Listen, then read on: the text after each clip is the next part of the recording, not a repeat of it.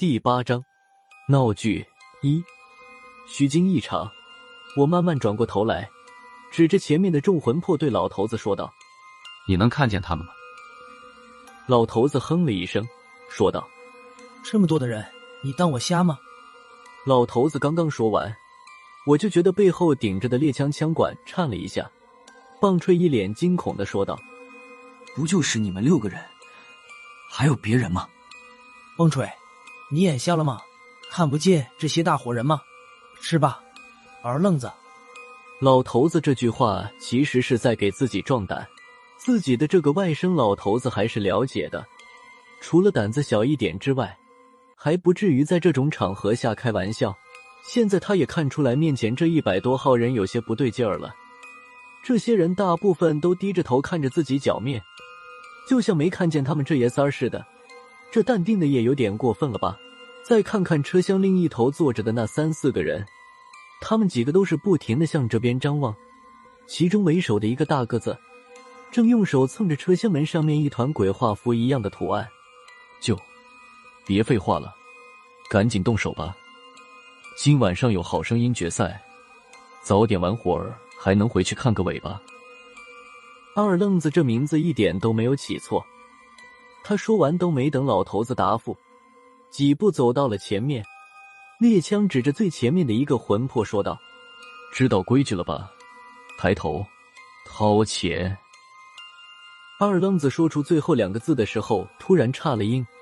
魂魄在他说到一半的时候抬起了头，他的样子在抬头的瞬间起了变化，本来还是灰白的脸色，这时候变得煞白，一个眼珠子挂在眼眶外面。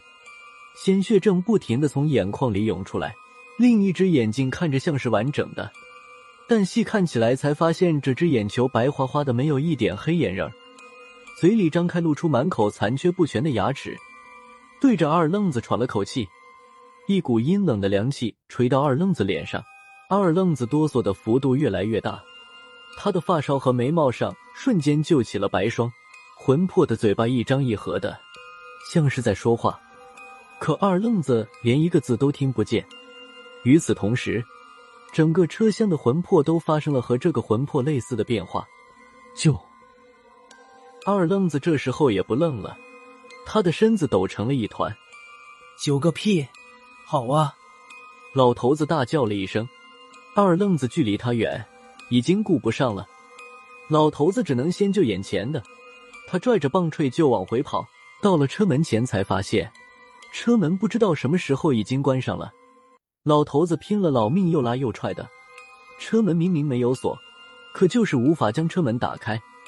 老头子真是急眼了，当下也顾不得了，两把手枪对着车门一顿乱射，棒槌学着他舅舅的样子，举着猎枪对着车门连续开了几枪。后来我才知道车门是经过改装的，看起来像老式的铝制列车拉门。实际上，车门是合金打造的，子弹并不能打穿车门，反而形成了跳弹，向四处反射出去。这生就两人没打几枪，就中了自己发射的子弹，还都中在大腿上，两人双双倒在地上。老头子还硬气一点，趴在地上咬牙硬挺着，继续用手使劲扒着门缝，时不时回头朝魂魄聚集的地方瞄上一眼，棒槌就惨点。在地上来回打滚，哭嚎个没完。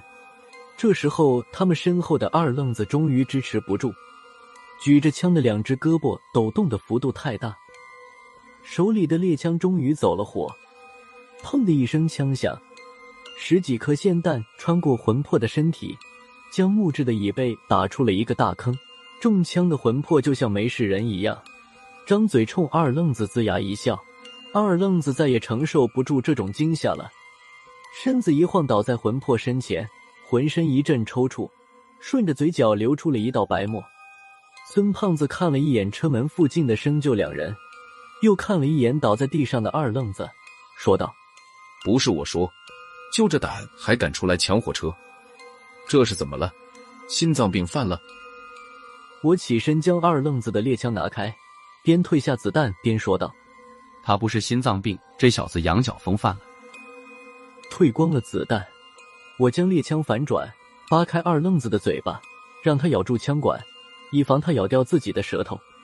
二愣子稍微稳定了点，孙胖子从他的口袋里找到了自己的钱包和 MP 三，随后跟着我到了老头子和棒槌的身边，从地上将他那把手枪捡了回来。